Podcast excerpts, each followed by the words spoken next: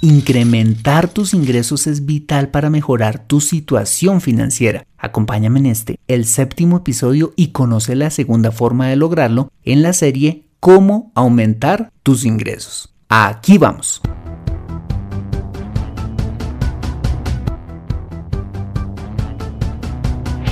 Bienvenido a Consejo Financiero, el podcast de finanzas personales donde aprenderás a manejar inteligentemente tu dinero, salir de deudas, tomar buenas decisiones financieras y alcanzar una prosperidad sólida y duradera. Consejo Financiero son finanzas personales prácticas para gente como tú que desean transformar su futuro financiero. Bienvenido a bordo.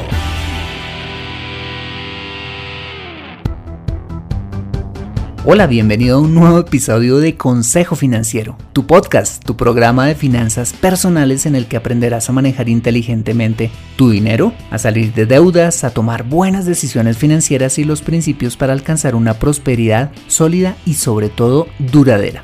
Como bien sabes, tener educación financiera no es algo exclusivo para los expertos en finanzas. Todo lo contrario, es algo determinante para alcanzar éxito en tu vida. No importa si eres electricista, traductor, sastre, podcaster, eh, marinero, médico, internista, predicador, recreacionista o cualquiera que sea tu profesión, tarde o temprano vas a necesitar saber administrar correctamente tu dinero y de esta manera lograr conseguir tus objetivos de vida. En Consejo Financiero aprenderás todo lo que necesitas para ser un experto, un maestro de tus finanzas personales. Como siempre, te invito a visitar www.consejofinanciero.com donde podrás encontrar este y muchos más contenidos de finanzas personales que estoy muy seguro van a ser de utilidad para tu vida financiera. Te recuerdo asimismo, puedes encontrarme en LinkedIn como Fernando Fernández y en Twitter como arroba consejo acertado.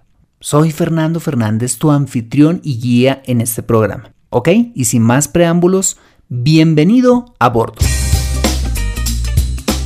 Bueno, retomando nuestra serie de cómo aumentar tus ingresos, recordemos que en el episodio anterior vimos la primera manera de lograrlo, que es a través del emprendimiento.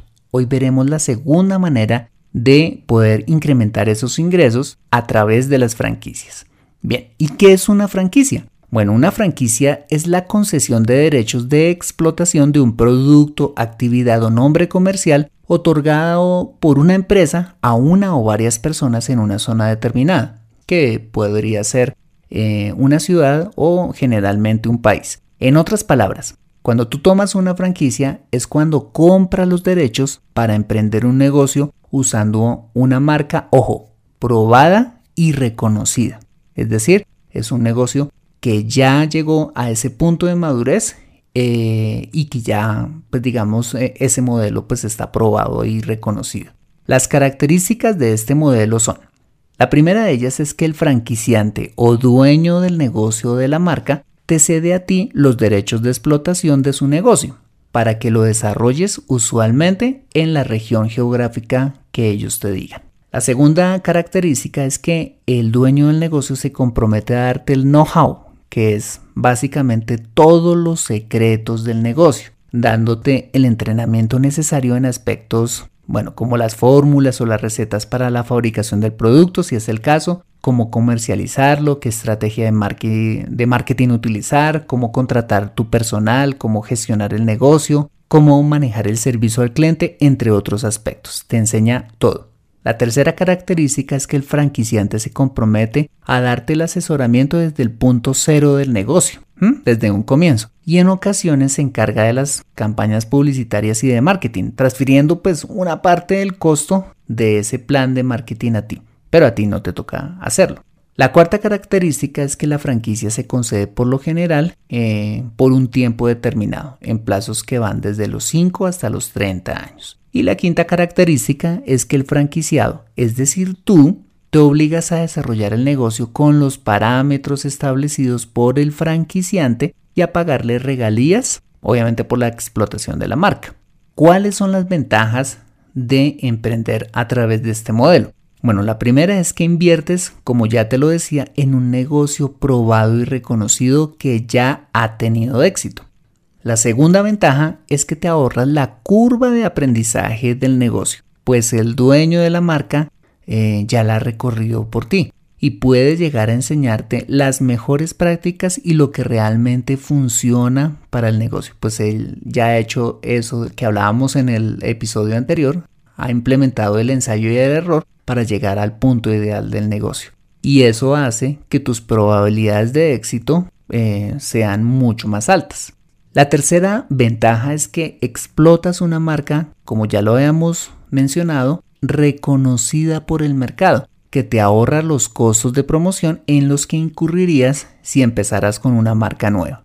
La cuarta ventaja es que recibes soporte y asesoría permanente, buscando que tu negocio sea exitoso, pues de esta manera, si a ti te va bien, pues al dueño del negocio le va a ir bien porque pues tú le vas a pagar más regalías. Y la quinta es que si la franquicia que compras tiene muchos más franquiciados, los costos de publicidad y mercadeo podrían llegar a ser mucho más bajos.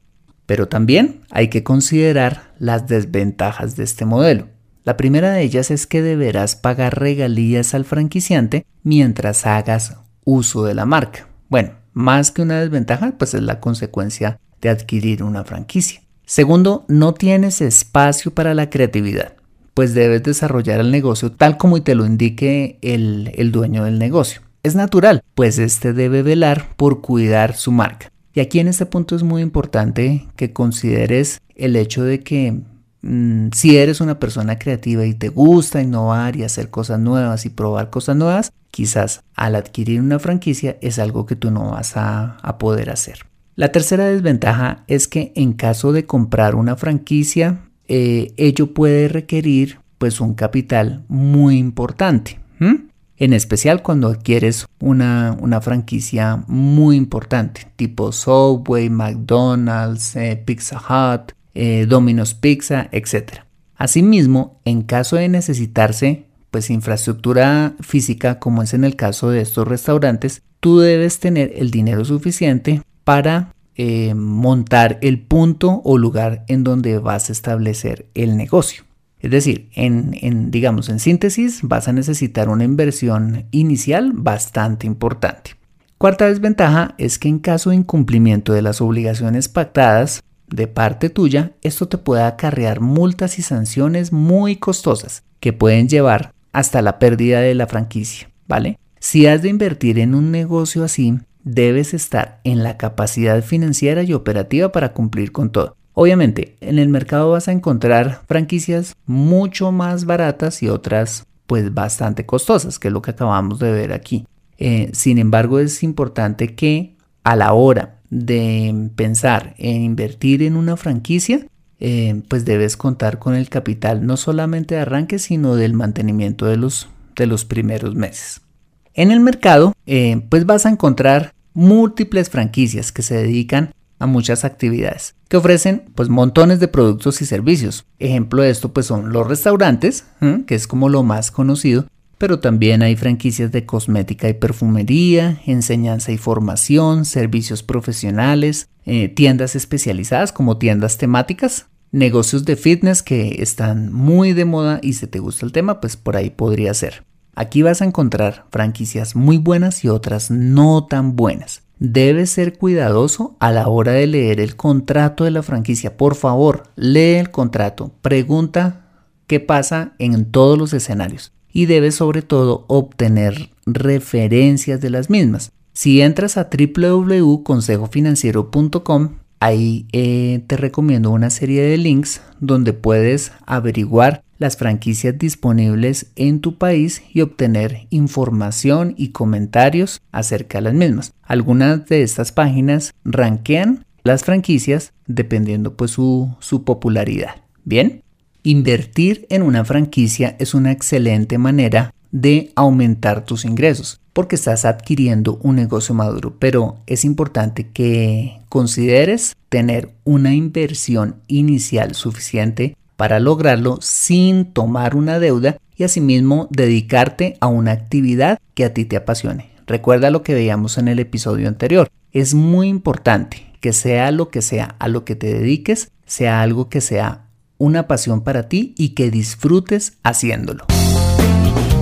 Aprende a comprar inteligentemente en Consejo Financiero.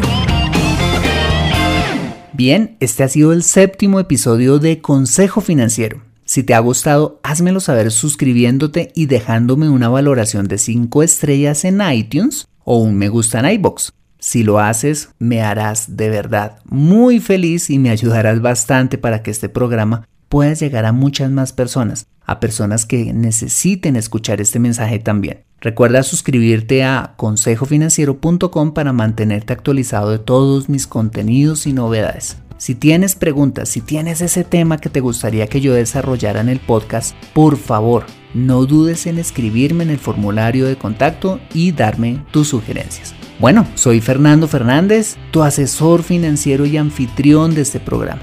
Mis agradecimientos a José Calderón por la edición de este podcast. Muchas gracias por compartir tu tiempo conmigo y recuerda, Consejo Financiero son finanzas personales prácticas para gente como tú que desean transformar su futuro financiero. Chao.